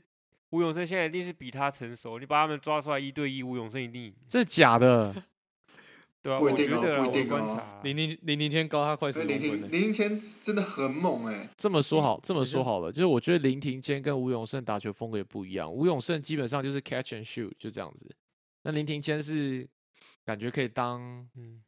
一号位，他可以组织，他可以打 pick and roll，他可以去，但他也可以空切走。我认为吴我我认为林庭谦比较多元，然后吴永胜是比较 specialize 在这个 catch and shoot 这部分射手。可是吴永胜，我觉得他有点像不知道穷人版 Gordon Hayward 的感觉。哎，哎，发型的部分吗？有点像我吗？然后他，而且我觉得吴永胜他在 Golden Hayward 又受伤了。他，我觉得他很适合往杨继敏那个方向发展诶，一直接叶配这样。那么我先问你一个问题，你觉得吴永胜回要不要回来台湾，还是继续留着？我觉得他，因为他打的场次实在也不多了，我是。没有什么在发了，但是我看他琼斯杯是打的还不错。琼斯杯是因为小娟姐都一直塞，就叫他当控球，想要练他。那一年是因为他正要签 CBA 合约，所以小娟姐给给他表现的机会，嗯然后然后酸民就在 PDD 上面狂骂。那那这么说好了，那那我问你们好了，哦如果今天，因为我们现在看起来吴永胜他的合约是，呃，今年到期嘛，对不对？然后目前出估大概就是两百万台币好了。嗯，那假设你们是吴永胜，OK，然后你现在吴永胜不知道几岁，跟这个吉巴差不多年纪嘛，差不多就这个年纪，结果 CBA，因为你因为你 CBA 的成绩就是这样嘛，好，我假设我 CBA 开给你一年三百万台币，跟 Plus League 某一某一个球队开给你两百五十万，你们你们怎么选？在中国三百万，然后 CBA 选你。哦签一年，跟台湾跟你签两百五十万一年，嗯你们会怎么选？就是说差不多，没有 CBA 这么好，但是也没有差到很多。那你们是吴永胜，你们怎么选？好难哦看。我觉得是我觉得这个就是吴永胜他现在的尴尬的点，因为他我觉得他在中国没有，除非他真的签到一个大约，就是跟台湾的合约差到很多，那当然我就会留在中国嘛。但是如果我今天拿到差不多的薪水，因为我在 CBA 的表现不怎么样嘛，目前看起来，所以我可能也是一年一年跟人家签，然后他可能也跟我签个差不多的这个，那说不定那个钱也是差不多在台湾人家给得起的。我觉得台湾随时都可以回来，但是 CBA 就只有那几年，那上场时间差不多吗？我觉得台湾一上场时间比一定比较多，多很多。对，多很多。很难吧？我觉得吴永胜就是这个这个地方，我我认为他可能就是现在这样这种状况。不上不下的人，但我也我也我也觉得我跟吉巴一样欸，我觉得你年轻的时候一定要去外面试试看啊。如果你这么早要回嗯台湾，你以后一定还可以回来啊。对啊，对啊，台湾随时都可以回来，但是就你只有趁你只能趁当打之年的时候，在这么高的地方就是打，而且钱也还是比较多啊，就上场时间比较少啊。不过 overall 看起来的话，钱是多一点，然后嗯，强度也比较高。我觉得就是我我觉得你只有到一个开始觉得真的不行，在这个联盟生存不太了的时候，才会想说要降一个强度啊。所以我是认为，如果能打的话，没什么理由。而且他好像也没有要成家这种概念，对不对？他好像也没有要成家，对不对？我知道可能问他本人。我觉得他不可能回来？所以你你们大家都觉得他不会回来，对不对？目前看起来，以这个状况看，好吧，那就吴永胜掰了，没有吴永胜了。好，那最后一个我们要讨论的就是 好不好？龙猫、豆豆龙、胡龙茂。那胡龙茂这个 case 很有趣，就是以合约状况来讲，他就是可以回来嘛。然后我觉得这个特别有趣，就是也是可靠消息指出，好不好？不止一个可靠消息，可靠好多消息指出，胡龙茂就是会回回 Plus League，然后也很有可能就是以他所属的这个经纪公司，也就是汉创体系这个工程师体系的，有非常有极高的可能性回到工程师。OK，那我们就先假设好了，先假设咱们胡胡龙茂要回到工程师，你们觉得目前胡龙茂回到工程师对整个阵容上会有什么样的影响？胡龙茂，我先就是大家都知道嘛，胡龙茂是打 stretch four 嘛，对不对？然后他在 CBA 其实也都有办法抗洋将的，然后就是很硬，也是硬派的啦。所以以这个位置来讲，站到工程师的这个位置，目以目前的球员阵容来说，你们觉得会有什么样的影响？因为我在想先发的是谁，因为好像林冠伦想要 Brandon Dawson 是三号，胡龙茂打四号，五号特币，一号高国豪，二号摆谁？可能陈坚之类的，那还蛮猛的啊！这五这个前先发五人蛮猛的。对啊，这样这样工程师应该打得赢领航员，也也打得赢梦想家，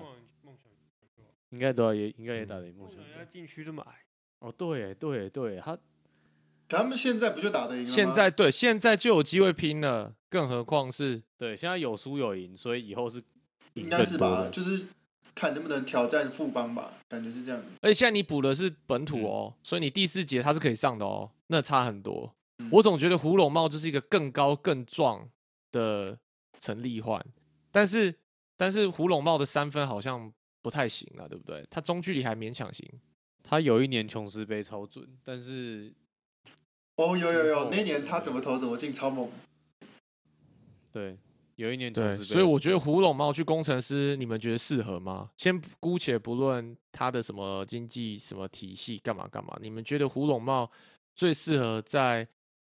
在这四队好了，目前有的这四队里面，你们觉得胡龙茂是最适合去工程师吗？或者 Dreamers 吧，就是梦想家或梦想家或者是 Lioneers，因为这两队是蛮需要 stretch four 或禁区的。如果胡龙茂去梦想家，大概就是升级版的谭杰龙，对不对？哦嗯，没错对对对对对对对，没有错，嗯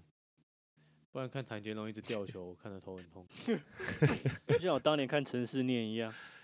好啦，那就 好不好？如果真的可靠消息指出胡龙茂真的会去工程师的话，那好不好也算大功一件，好吧？我们就是有预预测到这样子的那个，但是啊，如果胡龙茂，我这边先啊挖个洞我自己跳。胡龙茂如果真的去工程师，胡龙茂其实跟林冠伦有有有个 beef，那我们到时候如果真的他们去了，那我们就来讨论这个 beef 好了。那这个如果还如果没有胡龙茂没有去工程师，那这件事就当当我没说这样子。那这个 beef 也是蛮有趣的，到时候可以再讨论一下，如果真的去的话。好，那嗯今天这个台湾篮球就先讨论到这边，好吧？我们之前很多隔空抓药的，那就看有没有抓到正确的。OK，那就是到时候如果真的被我们猜到，那我们就来接下来好不好？深度剖析一下。好，那接下来讨论一下美国篮球的部分。来，美篮王李优哥，好，那就是这礼拜 NBA 我们不会讨论太多，但是就是提醒一下各位听众，现在大概剩下二十到二十二场、二十三场比赛这样，所以在五月的时候大概就因为今年比较晚开始嘛，所以呃季后赛大概会在五月十八号到五月二十一号开始打。然后我觉得我们之前就有讲过这个，但是就是我自己都有点忘记，就是今年会打一个 Play-in Tournament。就是东区跟西区的七到十名都会抓出来，先打一个嗯，有点像外卡赛这样，所以就是七八名对打，九十名对打这样，然后七八名赢的确定就会进这样子，然后呢七八名输的话会跟九十名赢的再打这样子，所以很有可能就是你如果是第十名，你只要连赢两场，你还是会进。那如果你是第七名的话，连输两场你也会没有季后赛，所以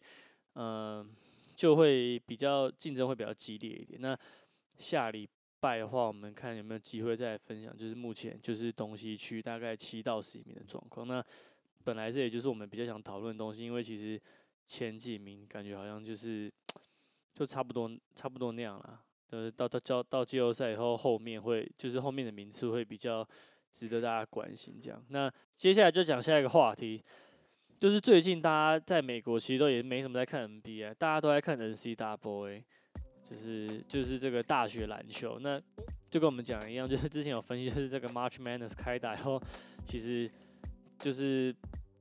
比赛就是非常非常多可以看，然后每一个周末，像刚开始的时候，好像前两天就一天有十几场比赛，然后接下来每个周末都会有比赛，这样。那呃，tournament 这个 championship 在昨天呃四月五号就打完冠军赛，那最后是这个呃冈萨嘎对这个 Baylor，然后是冈萨嘎啊不讲错了是 Baylor 拿下这个今年的那个就是全国总冠军这样子。那昨天这场比赛，呃，两支球队其实都是就是分区都是第一种子啊。那如果没有听之前我们的分析介绍的人，会觉得很奇怪，为什么会有两个第一种子？那大家就可以去听一下前面。但总之他们就是都是第分区第一种子，那最后对决这样。那比较特别是冈萨嘎今年是没有输过任何一场比赛，就是他们是 undefeated。那他们今年唯一输的一场比赛就是昨天的冠军赛，这样。那但是，所以大家其实是很期待，但是昨天打下来，好像觉得 Baylor 打这个冈萨嘎像如入无人之境一样，就是比赛好像从前五分钟就已经决定冠军是谁了，就是 Baylor 整个，呃，我今天早上就是开车，就是有听广播这样。那因为你听什么广播，今天一定都会讲说那个总冠军出来这样子，然后球球评就说 Baylor 对冈萨嘎来讲，他们就是 too fast, too strong, too good。那我就觉得说，干冈萨卡好歹也是一场比赛都没有输过，然后打完以后被羞辱成这样，可是你再想想看，昨天看那场比赛的内容，你真的是觉得说，冈萨卡从头到尾被压着打，就是你觉得他们好像要追进了，但是一瞬间，冈萨卡呃这个 Baylor 就会有人跳出来，然后三分球也好啊，篮板也好啊，完全嗯。各点开花。那昨天他们三分球命中率是二十三投十中这样子，然后篮板方面也是抢爆冈萨嘎，所以他们今年真的是赢的，就是这个当之无愧啊。那嗯，有所以有大家有兴趣的话，那等下我们会讨论到几个球员，就是从这两支球队出来。但是在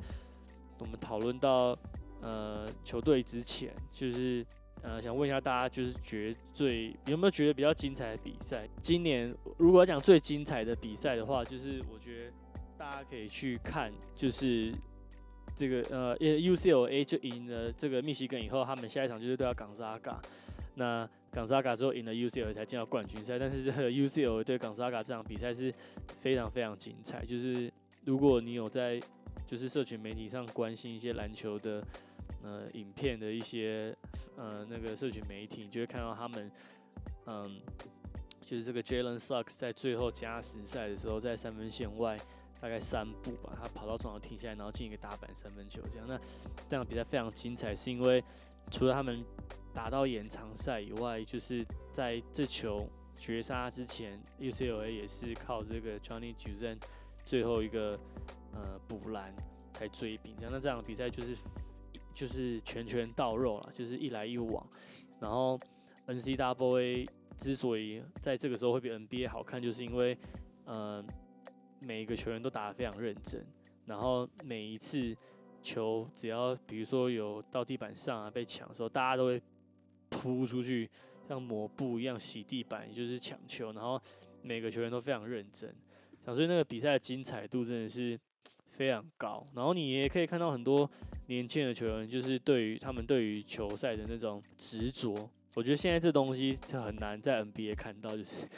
只有就可能只有冠军赛输了啊，就才会这样。但大部分的时候你不会看到球员有这么认真打，所以我个人是蛮就是推荐大家至少可以去看个 highlight，就是 UCLA 打冈萨嘎这场比赛。然后这场比赛是我认为。今年最精彩的比赛，我先补充一下，刚李欧讲的就是执着这部分啊。如果你没有看过 NCW，我觉得那种感觉就很像是，如果你很喜欢看 HBL，那 NCW 一定不会让你失望。就是就是技巧层面更高，然后就是你可以看到球员比赛输了，他就真的哭给你看那种。他没拿薪水哦，他还是很难过。就是你会觉得他是真的在。把这个比赛当成是他很重要的一个东西在做，这样子。那我觉得 HBO 那时候吸引这么多的观众也是这样子的原因。所以如果你喜欢看 HBO，我觉得你应该也会喜欢看 NCAA。从这个杯赛开始，我就一直在看冈萨嘎，因为去年有八村垒嘛，去年前年对对，所以我就一直在看冈萨嘎，所以我就特别注意到他们球员。对 我印象中好像有一间学校叫做 Oral Roberts。他们是第十五种子，然后他们好像把我们隔壁学校 Ohio State 打败，Ohio State 是第二种子。那场比赛好像是有打到延长赛吧，印象中。我觉得那场比赛也蛮好看的，因为很好看的一点是，如果你对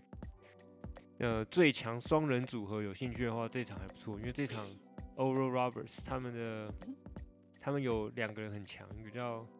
一个叫什么我忘记，反正就是有个叫 Kevin O'Banner 吧，然后另外一个忘记了，他们两个。光合得分数就快要六十分了，然后他们这一队那场比赛只得了七十二分，你就想象七十二分之六十，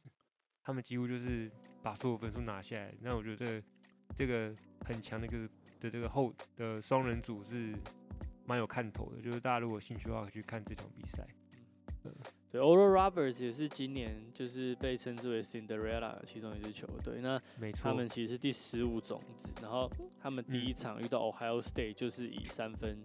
就是打败 Ohio State 这样。那进到 Second Round 以后呢，他们也是打败第七种子的佛罗里达。那他最后他们在 Sweet Sixteen 才输给这个 Arkansas。所以呃，但是其实他们已经让很多人跌破眼镜这样。那今年的嗯。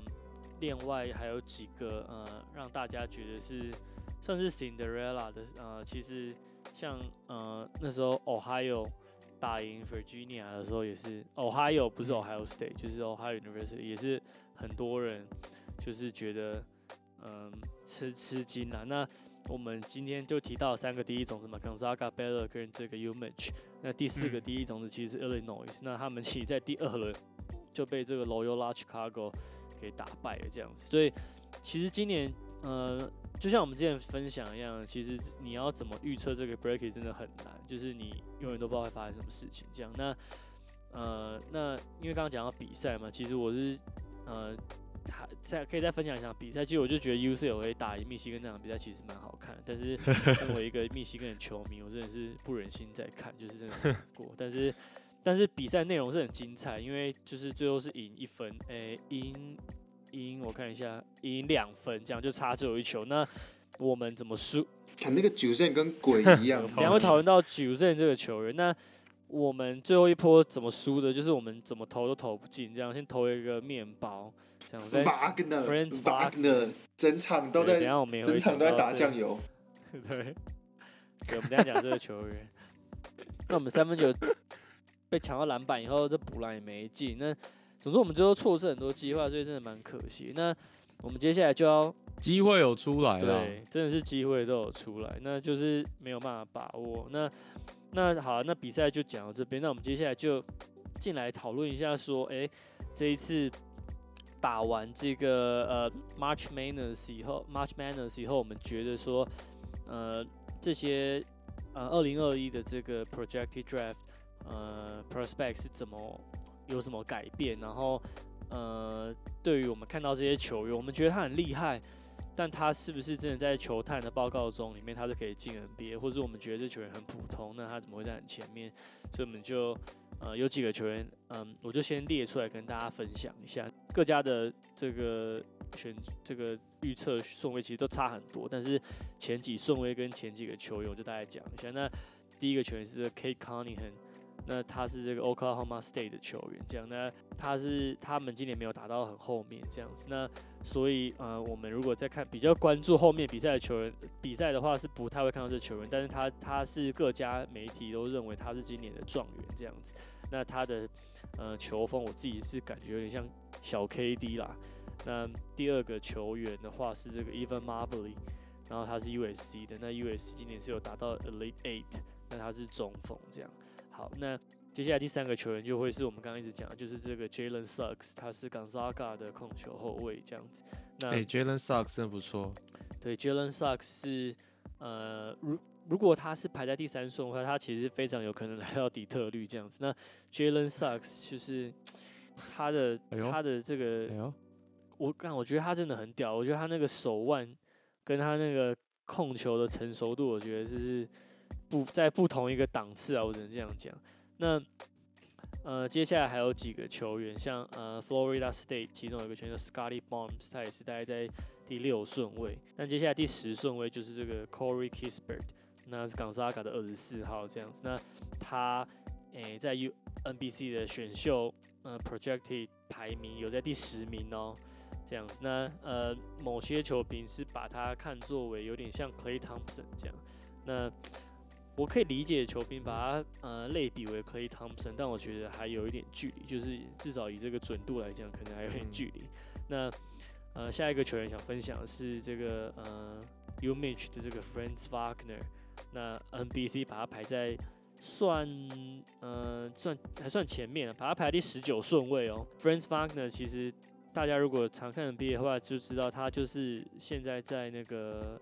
哎，他现在在塞尔蒂克嘛，Mo Wagner 的弟弟这样。那他们两个人都是这个密西根大学毕业的。那他们好像都是之前都在德国打球嘛，然后一来就是直接加入这密西根这样子。那 n s Wagner 跟他哥比较不一样，是他打小前锋嘛。那他的身手能攻能守，然后投球有，运球也也 OK，速度也 OK。但是换一个方面想，就是觉得他全部都不是最顶尖的。所以我个人觉得他有一点点像 Golden Hayward 那种类型，就是比较全的，他可以攻可以防守，但他需要把他各方面都来提升。这样那。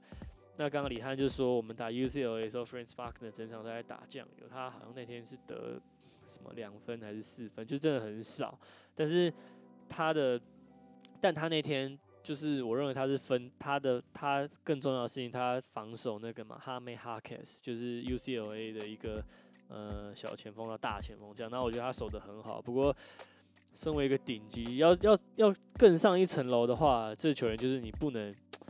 一防守以后，然后就完全没办法进攻嘛。那那你平常得分有十几分的话，如果你到这么关键的比赛，平得分只剩下两分四分，球队就会很吃力。这样最后面对 UCLA 那一场，好几球机会做出来，就是做做给 Wagner，对，那刚刚讲到那个，然后就没有把握住，也是 Wagner 投的这样。那你可以说他花很多力气在防守，但是就是。霸包实在是有点说不过去，但是 Wagner 在我记得好像 ESPN 还是另外一家，甚至把他排到第八顺位吧，我是觉得很高啊，我是觉得有点太高，但是这就是球球球评，哎，不对，球探的认为这样。好，那呃，你看我们讲这么多球员，就 Jalen Suggs 跟这 Franz Wagner 是港沙嘎，那我们到现在都还没有讲到任何一个球员是 Baylor 出身的哦，就是。Baylor 是今年的冠军哦，但是他们的球员都还没有在这个预测第一轮选秀出出现。那唯一呃，在至少在 NBC 里面，唯一一个有出现是这个 David Mitchell。那他这个球员蛮呃有趣的，蛮有记忆点的。他就叫 David Mitchell，然后他也是穿四十五号，然后他就就是就跟爵士队这 Donovan Mitchell 一样嘛。那他好像在某一场比赛打得很很好的时候，我记得就是 Damian Lillard。还有在 Twitter 上说 tag Donovan Mitchell，然后就说 Donovan Mitchell，你现在是有在在打 NCAA 吗？我很 confusing。对对对对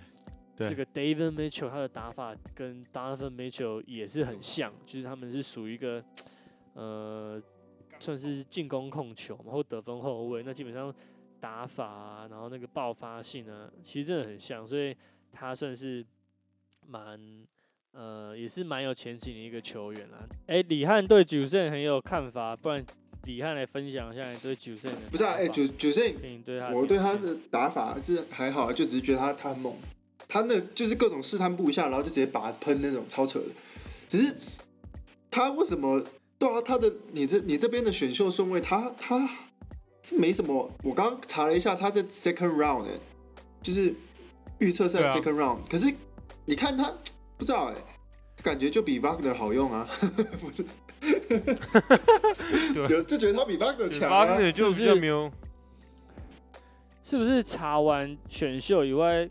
查完就是各家媒体的 projected draft 以后，会整个大改观对不对？就是你会觉得为什么？真的？我觉得这么强的球员，然后都 project 在第二顺、第二轮或者什么？好，那我这边就先分享一下，就是先讲这两个球员哈，就是我以免观众。让观众有更好的想法，说他们是怎样类型的球员。就第一个是这个 Drew Timmy，那 Drew Timmy 的话，呃，他第一个以外形来讲哈，他竟然就非常特别，他的造型就是很像铁男躲避球。我记得我一开始在看的时候，就是我先看 UCLA，那 UCLA 有另外一个球员叫做 h a m e Harkes，然后他的造型就是头发很长，然后戴个头戴很像，然后留一个那个 mustache，就是那种。只有嘴巴上的胡子而已，然后都没有留小胡子，或者都没有留下巴的胡子，这样就很像六七零年代的风格。然后我们就说这个是铁男躲避球，然后就我看看看看比赛，看到港沙嘎的比赛，发现港沙嘎有个更强的铁男躲避球，就是这个 Drew Timmy。那 Drew Timmy 他其实呃外形来讲，他非常有名，就是他留这个嘴巴上两撇胡子，然后他在 Tournament 最后他只要一进球的时候，他就会比着他的胡子这样子。算是他的招牌动作。那这个球员像像吉巴讲的一样，他就是打个 stretch four，这样他其实是偏蛮禁区的。那他是港扎嘎这个体系下非常重要的一个球员，这样子。那他的优势在于说，他他就是个白人，那他的爆发力并不像你看到 tournament 其他呃黑人来的那么可怕，但是他的脚步很好，然后他有那种打烂仗的功能。那同时，他呃又有点速度，他比一般的呃算是大中大前锋，应该说他不能说他有速度，但他有带球能力，然后他在禁区的判断很好，所以港扎嘎蛮需要他，呃每一波进攻都会蛮需要他参与，比如他持球去分球这样子。那他在这个 tournament 的得分蛮高的，然后他的机动性也是呃非常重要。所以冈萨嘎能走到这一步，就是 Drew Timmy 的，当然 Jalen Sucks 就是负责外围，但是这个 Drew Timmy 他其实是非常重要的一名球员这样子。但是呢，呃，各家的这个预测选选秀呢，就是不是只有 NBC，包含 ESPN 还有其他的选秀，其实呃，Drew Timmy 其实在可能在 March Madness 开打的时候都不在前两轮内。那呃，我后来有稍微再单独查一下，就是各家对他的看法。这样，那是说 Drew Timmy 其实在打完 March Madness 以后呢，他的呃他的身价啦，其实是有上涨的。那但是呃，就算他的身价上涨以后，目前也是认为说他大概是在呃第二轮中段。那运气好一点的话，到第一轮前段这样子。你知道 Drew Timmy 的模板是谁吗？NBA Kelly Kelly Olynyk Kelly Olynyk 像啊，哎、对啊，就是我喜欢的那种。超像折手男呐、这 哲学家。我还看到有一个人把他比作那个 Mason Plumbing，但我觉得没有很像。不像啊，不像。我觉得没有，我觉得比较像 Kelly 不像 Olynyk。对，但是对，但是大家如果去抄看他的 highlight，你不要因为看到他的外表你就觉得他不强，他是真的很强，只是你要把它摆在对的体系下，我觉得比较好用。我觉得这也有可能就是影响他的排名，就是他很吃体系的，他不是那种你随你可以以他当做舰队的核心，我觉得他不是。但是就是你如果已经你知道吗？你只差一点点东西，你补他，你可能就是就火会就是到齐了那种感觉。对啊，因为因为 Drew Timmy 其实他只有六尺十而已，但是他打到大前锋，其实呃，对于他进 NBA 来讲，就是可能会比较吃力这样子。第二个球员就是刚刚大家一直讲到这个 Johnny j u z e n 那刚刚也有呃提到，就狗哥说是越南人嘛，好，那就是快速的介绍一下，其实他不是越南人，他是算是土生土长美国人，但是他长得就是有那个亚洲人的那种呃面孔这样子。那他的爸爸其实是非裔跟欧洲裔的混血，那他妈妈是越南人，这样，所以他其实算是有亚洲的血统，这样，那长相也很像，但他几乎从小到大都是在 L A 长大这样子。那我们会说到这个球员，就是因为他其实从在 Elite Eight 的时候打密西根的时候，他就已经是暴打一波，就是他那天好像打二十八分还是、还是三十几，二十八分附近，然后他基本上拿球就是中距离。那他的打法，呃，我自己觉得啊，有一点点像没切入没那么好的 Devin Booker，但他就是会有呃试探步这样，然后他到中距离一有空档就马上拔起，而且他蛮会抓对方要不要靠上来那个时间差，所以空档一到他马上就会出手这样。那他中距离是真的超准的、而且他的命中率都是非常高，这样都是那种什么八投十二十二投八中啊，就那种很高的命中率。然后他连续在就是 LA A 的时候跟 Final Four，他在 Final Four 的时候对这个冈萨卡的时候也是拿了三十三十二分吧，印象中三十二分左右，所以就是算很扯，我我是觉得很扯啊。然后然后你会发现他 UCLA 的呃外围蛮蛮常做球给他，然后他就是会在底线跑动啊，然后上来接球，有机会就把，没有机会的话，他其实就是能自己创造空间。那 Johnny j u s e n 其实在呃这个三月风开打之前，其实也是呃顶多就是二轮这样子，但是呃目前各家的媒体对他的分析是说，Johnny j u s e n 其实这次真的打得非常好，他已经证明说他是有呃他的这个球风成熟度跟他这个投射稳定度是已经跟他去年比是上升到一个不同的 level。那那 Johnny j u s e n 嗯，他的身高，像 Johnny j u s e n 他的他进 NBA 的适应度，以身高来讲就比较还好，因为他六尺六，本来就是打得分后卫，所以其实是很 OK 的。那比较大的问题是说，呃，他在他的这个体格上，如果进来 NBA 会有更多这种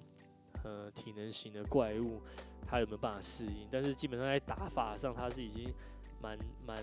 呃，就是有在这次的这个 tournament 中展现出他的身价这样子。总之就是我是蛮也也蛮建议大家可以去看个 highlight，就是可以了解一下这球员，就是蛮呃算蛮特别的、那就是我们原本在讨论的时候，也有说拿他跟林书豪来比。那其实我们也不是第一个这种讨论，其实有些媒体也是有呃这种 analogy，就说他会不会是继林书豪后就是下一个有亚洲血统，然后可以在 NBA 发光发热的球员。那这个呃，目前像 Bleacher Report 自己的这个在 March Madness 的 Mar March Madness 打完后的 Mark Draft 其实是把 Johnny j u s e n 摆到第一轮第二十二十五顺位这样。那像在这个在这个新的这个 Mark Draft 里面，像我们刚刚讲 Franz Wagner，他一直都有几乎各家都有在第一轮。像这个 Bleacher Report 在打完以后，第一轮也看不到，也看不到 Franz Wagner，所以。其实 March Madness 对球员在选秀的身价来讲，其实是真的有很大的影响。那接下来我想分享一下，就是为什么我们我们看到这些打得很好的球员，在球探的眼中，他们并不是真的那么有潜力或那么有价值。就我看了一下各家的选秀啊，那几个球员，像我们刚刚讲这 K Cunningham 啊，这个 Evan Mobley、Jalen Suggs。呃，你听到的这些球员啊，这些球员都是十八、十九岁哦。然后我扫了一下，就是以像我们刚刚我嗯，就刚刚说我们是用这个 NBC Sports 来看，几乎到前十顺位里面，大概只有一个人他会是二十岁哦，但是都没有超过二十岁哦。也就是说，我认为他们非常看重。年纪这是一件事情，就是因为你在这么年轻的年纪，如果就能展现出这个天赋的话，代表说你的你这个你的天赋是真正的天赋了。我我个人是这样解读，也就是说，你不是到了比如说二十一二岁以后，你经过了大学的洗礼或是这些磨练，对你就是才你你才才长出来这些东西这样子那。呃，NBC 来讲的话，他第十名是这个 Kisper，那 Kisper 已经二十一岁，其实就有点老这样。但你可不可以看到前十名都是十八九岁的球员？然后接下来我认为，嗯，第二第一个是年纪嘛，年纪就是有点 kind of represent 这个 talent。那下一点，我我认为他们很注重身材这件事情，也就是说你在你的这个位置，你这个身材。是不是能进 NBA compete？那我们像我们讲到，像比如说这个 K Cunningham，他六尺七、六尺八，他打得分后卫跟小前锋，在 NBA 完全就合理。那像第二，我刚刚提到这个 Evan Mobley，他七尺，然后那他在 NBA 要打中锋，也就合理。那你看我们刚刚讲到这 Drew Timmy，他六尺七，他就跟这个 K Cunningham 差不多，但他在港扎嘎是几乎扛到中锋跟大前锋。那进 NBA 以后，这个就是一个不一样的世界嘛。我想分顺便想分享一个点，就是我们在看 NCAA 的时候，我们会觉得哇，今年好屌，好多怪物球员。可是你要想，这是一届的球员而已。那 NBA 是什么？NBA 是每年 NCAA 最强的球员进入这个破，然后你看到没那么强的球员就被筛选掉。所以 NBA 这个破里面有每年最强的怪物留下来。所以，如果你的身材没有办法跟这些人 compete 的话，基本上球探对你就是的 potential 会，他们会非常，我感觉他们就是会非常的呃，把这个排名往后排这样。所以，第二点是身材，就是说你必须在你的位置上，你必须就是已经能在 NBA 上，呃，是一个合格的身材才有可能这样子。那基本上我觉得这两点其实。是选秀他们更看重，也就是说，未来性其实才是选秀去最看重的。就是我，这就是为什么我觉得 Lamelo Ball 很聪明的原因，也不能说他聪明了，就我觉得他们策略很成功。就是你看我们现在是基本上这些所有球员都是我们在用放大镜看，然后球探也是用放大镜看他们，然后他们是在同一个场上去竞争，对不对？所以你很容易可以去判断说。A 跟 B 比，B 跟 C 比，然后 A 跟 B 哪里好，B 跟 B，B 跟 C 哪里好？但是你说像那种不是在这种体系下出来的球员，那种高中跳级的就别别讲了。但是像那种海外联赛的啊，基本上就是你很难有一个 baseline 去跟他比。好比说像当初 The Mellow Ball，你如果真的把他丢到 March Madness 的这种这种体制下，说不定他就被淹没了，你懂我意思吗？嗯。所以我就觉得他现在以结果论来看，他真的是 talent。但是你把如如果你在这种体制上，你把 The Melo 丢进来，我不知道他他是不是真的有办法存活下来，或者说拿到一个比较好的的的。可是如果你都能够在 NBA 就是这种怪物的地方能够打的那么好的话，你在 Mar March Madness 不会打太差吧？感觉我的感觉是这样子啦。很难说，你看那个 Kate Cunningham，他也是没有打到很后面啊。虽然他现在是 projection 是在 number one，但我的意思说，就有的球员我不知道哎、我的意思说，我们用就是用 March Madness 来看，感觉有一点狭隘。但是就有的人说不定他就不是在这个体系下出来，但是你把他放 NBA，说不定他有很好的发展。然后一另外一个 analogy 就很像是林志杰没有打过 UBA，然后他没有经过传统的篮球训练，但是你把他摆到职业篮球，他就杀爆一堆人。刘刘真真也是嘛，对啊，所以我，我我我我的意思是说，就是感觉这是其中一条路。我呃，应该要讲，我想要讲的重点是，我认为 Lamelo Ball 的这个 strategy 蛮成功的。其实我其实我蛮认同的，因为我觉得就是大学篮球虽然说是一个很好的舞台，但真的它不见得适合每个球员。那你会说 Lamelo 他在海外联赛或在 NBA 可以打得这么好，那他在 N N C W 应该也会打得很不错。我觉得的确是可能，可是你要想，如果他在他这个职业前期，就是十九到二十岁的时候，他在 March Madness 就被淹没，那他会有这个未来吗？就是你懂吗？如果他在那时候就已经被很多人，嗯，比如说信心就没有建立起来，或者是开始被这些东西影响，那他有办法就是后面有这么好的职业吗？那我觉得这边的重点只是说，他找到一个他很适合的模式，比如说他就是一个需要球权的人，那他去 March Madness，他打这些大学篮球，他不一定可以自己刷嘛。但如果他去一些海外联盟，他就是可以自己开无双，然后刷刷数据，那知名度建立起来，那他自己也了解这些怎么打，嗯，对他来讲这是比较好的路啊。那其实是蛮合理，所以其实今天我一开始就有讲，我们讨论的球员都仅限于在 March Madness，但其实很多呃很好的球员他们是没有打，他们都是直接进这个 G League 这样子。那包含呃其中有一个球员就是这个 Jalen Green，他其实在各家选秀也都是有前三名这样，但他就是没有打这个 March Madness，他就是呃选择进入这个呃 G League 去打这样子。那你就会发现这些球员的这个选秀，其实，在 March Madness 打完没什么动，基本上就是别人有没有动会不会影响到他。所以，呃，换个方面想，呃，也不一定是坏事啦。就是我，但我觉得俊明要讲的意思就是，我觉得说，这有这么多的体系，这么多的联盟，就是大学篮球不见得是最好的，但是你不得不否，不得不承认，就是大学联盟在美国。呃，这这个篮球市场上，它有很大的一块舞台，然后它是可以让嗯很多人去发挥他的天分。那至于适不适合每一个人，那就见仁见智。对，忘记哪一集前，从哪一集我们在讲这个 N C W A 的这个规则，就是 March Madness 还没开始那一集。那那一集最后其实我讲就是说，如果你是一个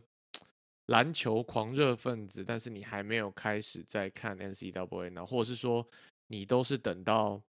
诶媒体差不多在在在开始在放一些我所谓的媒体，就是说呃通常是华呃华语世界的媒体开始放消息说谁谁谁目前可能是某个顺位这样子。你如果你看到这个的时候，你才去看的话，如果你想要更早之前就怎么讲？因为我我自己是这样啦，我就会觉得很我很想要当那个呃华语华语媒体还没爆出来之前，我就可以知道一些消息的这种，我就觉得啊，你们是热血篮球人，我就想要做这种事情。如果在满足自己这种小小的虚荣心的时候，我觉得现在还有机会，好不好？就是你，我觉得现在就是大家都知道啊、n c a a 的冠军是 Baylor，但是还没有人真的认真去探讨说，目前我所谓的华语媒体，目前现在这一些人他在呃接下来 NBA 的顺位大概是怎么样？所以那一集我不是在后面我就讲说，哎、现在有这些名字了吗？所以你你就可以用这些名字，你就直接去 Google 他们，然后去看 YouTube，然后看他们之前的一些影片，甚至现在已经有一些球探报告开始出来了。我觉得现在就是一个可以去了解接下来这个 NBA 下一季的选秀大概是什么样的状况。那因为你现在现在有开始看这些就是做这些功课的关系，然后你就会在下一次 NBA 在讨论在选秀的时候，你就会对选秀比较有一种憧憬，因为你已经呃有做过一些功课，然后你就会对这些球员比较认识，然后甚至他们之后去哪一队，然后你就会比较有办法去 follow 他们，而不是就是说一直到最后就会变成等到大家在报或是哪一个球员怎么样之后，你才去 follow，就会比较对 NBA 比较会有一种怎么说归属感吗？是这样说吗？而且我会觉得选秀好像比较有意思，就是不然选嗯秀的时候你就觉得一个名字到一个球队，我的感觉就是这样了，然后我就只看前三顺位。可是如果你有关心这些人，你会很想要知道他们到 NBA 之后的发展跟他们的像他们的选秀顺位。哎、不然这样给大家一个方便好啦，反正我们刚刚讲那么多球员，对不对？不然我们每个人就挑两个啊，他们就这两个，他们就去看做一下功课，这样就好了，这样最快，好不好？我帮他截录重点，好不好？刚刚有谁 j u z a n 还有谁？Drew Timmy，Drew Drew Timmy 然后我觉得，然后我觉得那密西根我们要分享一下这个吧，Hunter Dickinson。虽然说我们刚刚都在哦讲，我们刚刚都在讲密西根这个 Faulkner，但是其实我们呃今年这个新秀是四星 recruit，然后这个 Hunter Dickinson，我觉得大家可以去看一下，我觉得他蛮不错的。然后你们还有没有在还有吗？还有什么？还有什么名字？来一下。Luca Garza，哦，对，Zuka Gaza 是今年的这个，他有拿到一个 award，那个全名有点忘记，University of Iowa。对，然后 University of Iowa 对，他是一个呃六尺十一寸的中锋这样子，然后他也是属于，他也是今年的，他就是在这个 tournament 很强，可是大家一直呃他的选秀没有很高，但他还是今年打完，有一些媒体把他有排到一轮末这样，那我觉得他也是算是一个很壮了、很高的一个白人中锋这样。我自己是狂推 Jalen Sucks，我觉得 Jalen Sucks 是让我已经觉得他已经有 NBA 的成熟度了。对，这样曾经让我有这样的觉得，虽虽然虽然我还是有一点点存疑，曾经有让我直接觉得这样的人，就是当时我在看 Trey Young 的时候，我想说这家伙长这样，然后就是每次 过过半场没多久就这样拔，你真的去去 NBA，你真的有办法这样搞吗？然后我那时候就觉得，哦，他真的是这样屌的。然后但是进 NBA 之后就，他真的就可以这样搞，我就所以我对 Trey Young 有一部分的情感，就是因为当时在这个看他大学的时候打起来这种感觉。那 Jalen Suggs，我觉得他也有也有那种成熟度。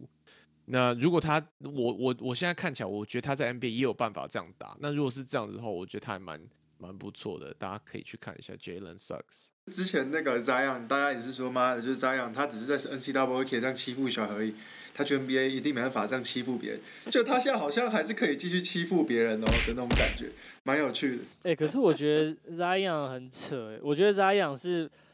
我可以理解为什么媒体说他到 NBA 没办法欺负别人，就是我觉得也很合理。可是我觉得他他到 NBA 还是这样，超扯的、啊我反而也觉得他他去都会吃屎吧，妈的，那么那。感觉就是会差很多啊。然后就看他到那边还是一样各种霸凌别人，超扯。啊，但我讲最后一个球员就是 David Mitchell，就是今年冠军的 Baylor 的，大家可以去看，就组一个哎、先我觉得他的体能比，我觉得他的体体能比真的 D Mitchell 有劲爆一点的，至少我看我觉得他一直就是灌了很多，我觉得他嗑药哦，还是喝了什么东西，每天在那边蹦来蹦去的。我觉得贝勒那天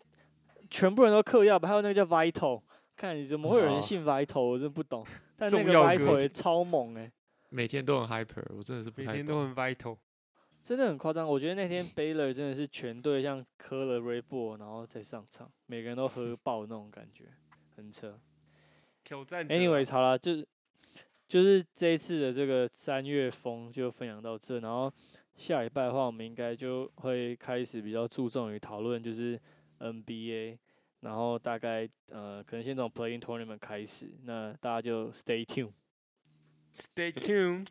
Stay tuned。但呃，那个我们怎么就是 wrap up 之前，想跟听众讲一下，就是我们从这个礼拜开始，我们会把这个上我们新的 episode 的时间，本来我们都在礼拜天晚上上嘛，但其实有一些粉丝告诉我们说，我们上上片的时间，等到他们听了，其实基本上就已经不是很新的新闻了，所以他们在听起来的时候有一点 lag 的感觉。那我们现在目前就是把就是这个 upload 的时间改到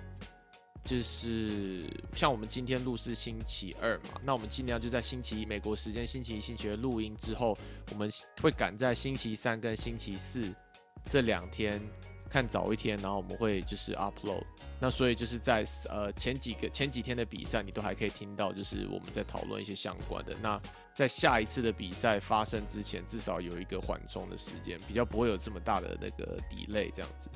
所以。呃，我们今天录，我看可不可以在礼拜三或礼拜四把这一集上传。所以，呃，从这一集开始，我们会调整一下 upload 的时间。OK，好哦，那就先这样了吧。那我们今天就到这边喽，谢谢大家，拜拜拜拜拜拜拜，晚安。狗哥怎么没说晚安？